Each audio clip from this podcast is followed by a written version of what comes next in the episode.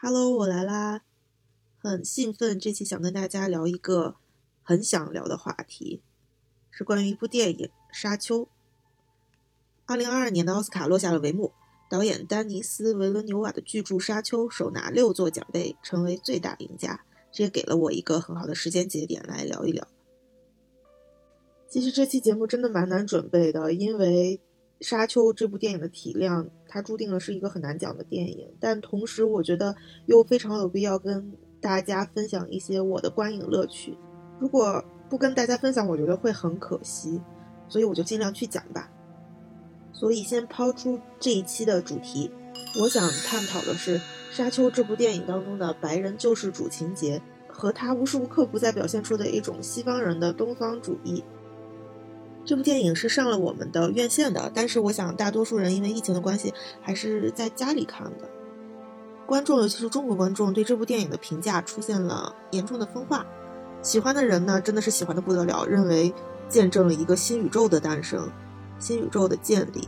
但是对他无感的人，甚至是会在电影院里会在屏幕前睡着的程度。此片最大的魔法师要算是法裔加拿大导演维伦纽瓦自己了。年轻的维伦纽瓦读了这本作家 Frank Herbert 的长篇小说后，将它改编成为电影，就成为了他的梦想项目。此次上映的是 Part One，很多人抱怨故事并不完整，但实际上它只是着力打造出一个宏大的世界观，为之后做铺垫。我们把故事概括来说，小说构建的背景是，当人类科技发展达到了极端的高度，星际旅行也成为现实。人类在人机圣战中打败了自己发展出来的机器后，进行了反思，达成了一种返璞归真的共识，恢复了一种近似封建的帝国制度，将这个宇宙各星球纷纷而至。主人公保罗的父亲，厄崔迪家族的领导者，以贤明著称。当然，这就存在功高盖主的风险，所以整个星际的帝王派他们家族到 Arrakis 星球，也就是我们说的沙丘，接管香料的开采。香料 （spice）。设定是整个宇宙、整个星际的能量来源，同时也可以控制人心。这个操作表面是对厄崔迪家族的赞赏，实则是这个星际的帝王想要触发各大家族的斗争而巩固自身的集权。电影就从这里展开。保罗的父亲被害后，逃亡的主人公保罗和 Arrakis 星球的原住民 Freeman 产生了紧密的联系，并最终成功的进行了复仇。不得不说，我真的是太喜欢这个故事的设定了。它其中包含的元素特别多，有封建、殖民、人性、科技、环保、宗教等等。很难想象来自上世纪六十年代的科幻作品能够拥有这么强大的预言能力。我的观影体验是以此时此刻此地为坐标，来自我们过去对我们未来的想象，震惊了当下的我们。但当我了解到作者 Herbert 为了写作《沙丘》经过了怎样的生态学、环境学、神学、禅宗和心理学的研究后，我就明白了这部小说的隐喻有多深厚的信息储量作为支撑。同时，它的改编难度，我想也就不言自明了。史上最难改编，《沙丘》的影视化改编其实从很早前就开始了，但直到导演维伦纽瓦。这次产出才称得上让人满意。之前大卫林奇导演的版本甚至都成为了他本人不愿提及的痛。那不如就从大卫林奇导演1984年的银版《沙丘》讲起。大卫林奇导演接手《沙丘》的项目后，可以说很快从兴奋就转向了焦头烂额。《沙丘》恐怕对每一位摩拳擦掌的导演来说都是一个考验，甚至是诅咒。这部叙事宏大的史诗，即使只将小说的第一部的内容搬上荧幕，也绝对不是一部商业片两小时的标准时长中可以完整展现的。加上彼时好莱坞，即使是大卫林奇导演，也没有最终剪辑权，所以他最终的呈现不尽如人意，甚至被认为是扑街了。只要看过这部八四影版的《沙丘》的人，大概都能理解，影片的硬伤，大部分基本都是由于篇幅造成的。删减取舍，配合冗长的话外音，这个故事仍然讲得不完整。而另一个遭人诟病的点，就是影片整体的科技感和美学，在当时观众是并不买单的。但是我反倒是很喜欢。现在回看，别有独属于八十年代的未来主义，这很美妙。我认为导演和美术是走得太超前了，但凡当时流行 Y2K 啊这类风格，那这部影片绝对会贡献很多的时尚灵感。事实也证明，随着时间的流失，这个版本的《沙丘》口碑确实在不断的恢复理性，慢慢反弹。大卫林奇导演在这个层面没有维伦纽瓦导演的好 timing。可以说，2021版的《沙丘》美学是符合当下人的审美的，或者说是在当下大家对未来主义的想象范围内的。电影上映后，我们看到时尚圈马上掀起了金属感的未来主义时尚风潮。1984年影版之后。沙丘的许多衍生品，例如游戏、电视剧集，都想办法克服篇幅时长的天然限制，获得了还不错的反响。但是为什么他们也没有将六部书的完整故事完整呈现呢？这就不得不说到沙丘改编的另一个难点，即故事宏大设置带来的制作经费燃烧。只要看过2021这版的电影，大家应该都会有一个感性的认识，从卡斯阵容、制作班底等等方面。应该能够感性的认知出这个经费的量级吧。这里我直接给出这个数字：电影投资一点六亿美元。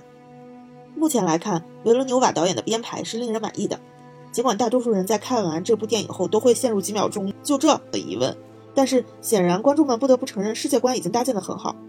二零二三年上映的《Part Two》剧情推进将会更加 smooth，而维伦纽瓦导演的投入产出比更不必说了。线上线下，也就是影院加流媒体的全球的收入，最新数据已经超过了四亿美元的票房。可以说，这次改编是《沙丘》的历史最好成绩了。消失的元素，我喜欢《沙丘》的另一个原因是比较私人的。我本人在中东工作学习过，对伊斯兰文化也有一定的了解，所以我对2021版本的《沙丘》，如果非要有所批判的话，那我唯一可以称得上批判的观点是。此次影版对宗教和中东地缘元素的隐喻的处理是否恰当，是否尽如人意？沙丘的神秘感很大程度上来自于作者 Herbert 对伊斯兰主义的神奇运用。简单来盘点一下，在小说里，香料是为这个宇宙提供能量的来源，而它的产地满是沙漠。这我想让大家很容易就能够联想到我们现在的能量来源——石油和它的产地中东。香料储量丰沛的 Arrakis 星球，Arrakis 像不像伊拉克 Iraq？在 Arrakis 星球上的原住民 Freeman，其实我认为这里是用了一个双关语，是 Freeman 就是自由的人，其实也是指代了生活在呃沙漠里的贝都因人。Freeman 和沙漠的这种依存关系，就和现实中贝都因人和沙漠的关系是非常相似的。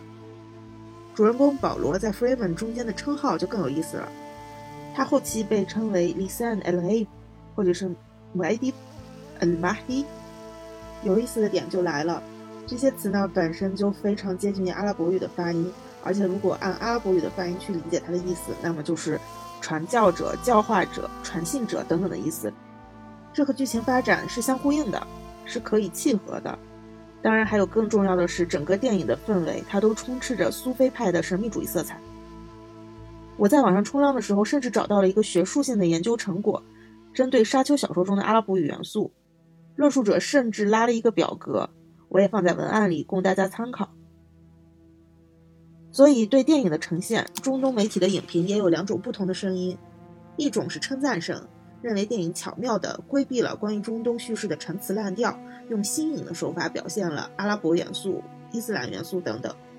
另一种声音则是批判，认为电影忽略了阿拉伯元素，忽略了中东元素。在一个讲述未来的故事里，阿拉伯元素是可以被抹掉的，这想想确实令人心寒。他们最大的例证就是“人机圣战”的“圣战”一词，从小说里的 jihad。被我们的导演改成了 crusade，懂自懂啊，就是从一个伊斯兰圣战的词变成了一个十字军东征的词，那很明显就是去掉了一些伊斯兰的元素，取而代之的是白人世界中更能被接受的一个惯性用词。那这样就可以过渡到下一个问题了，我们可以探讨一下这部影片中体现出来的好莱坞的白人救世主主义和那些微妙的东方主义。阿拉伯国家的媒体甚至认为。甜茶的俊朗白人面庞就说明了导演在选角上的白人救世主立场，这种理所当然甚至让人气愤。事实上，整部电影的主要、次要角色甚至没有任何一名阿拉伯裔演员，整个电影唯一和阿拉伯相关的元素就是取景地，电影是在约旦取景的。这个现实确实说明了上面说过的问题，在一个兼具未来感和复古感的故事里，如果阿拉伯元素被缺失、被抹掉，那这是否意味着一种蔑视？这当然是不能够被接受的。在美国，从 Black Lives Matter 到 Stop Asian Hate，好莱坞的精英主义对社会议题不得不做出反应。但遗憾的是，这些政治正确已经走向了极端的形式主义。从我们最熟悉的亚裔电影说，刘亦菲主演的迪士尼真人版《花木兰》，设置的景观居然是闽南风格、福建土楼，但这与故事的背景是不符合的。甚至我们在影片里看到了一些春联上的错误的中国字，读起来不通顺。等等不符合现实的一些影像画面，让我们想象一下，在郑佩佩啊、刘亦菲这样咖位的亚裔演员，在现场演戏的过程中，他们难道会看不到这些问题吗？但是他们可能没有办法向制作方提出自己的意见，这是多么的荒谬！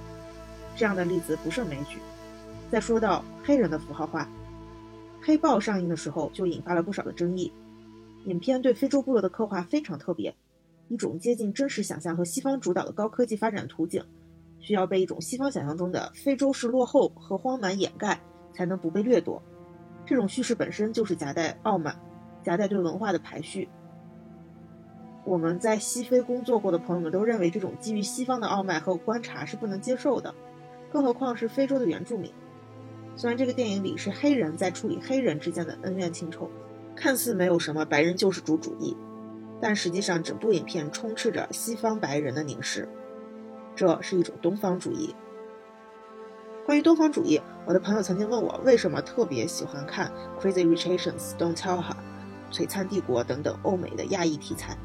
我仔细的思考了一下，我想答案应该是因为我喜欢凝视这种西方的东方主义，凝视他们是怎么凝视我们的，有种看桥上看风景的人的感觉，很有乐趣。多多少少也能算是一种文化自信吧。我认为他们对我们的东方主义可能已经无法影响我们什么了。但是说到西方对阿拉伯文化的东方主义，我可能就没法这么轻松了。如果说西方人是带着一种戏谑或者猎奇的眼光来看远东，像看中国、看呃东亚，那么对于阿拉伯文化来说，我认为是一种忽视和蔑视。这种忽视又分为有意的和无意的。比如说赵婷导演的漫威宇宙作品《永恒族》。我们在这一伙具有超能力、跨越时间空间而永恒存在的人当中，看到启用了亚裔、黑人、拉美裔等等，唯独没有中东地区的朋友。哪怕这个故事的最初就是从巴比伦开始拍摄的，这就非常讽刺。但我想，在《沙丘》中，中东阿拉伯元素的缺失与此不同，可能因为它比较难。我更想相信是导演自信比有小说作者使用的阿拉伯隐喻更高明的表达。他眼中的神秘主义有更深更广的光谱，而不是出于对任何方面的 phobia 或者说 discrimination。如果导演的操作是出于以上提到的 phobia，就是恐惧，或者是 discrimination，是歧视，任何一种我都会伤心的。OK。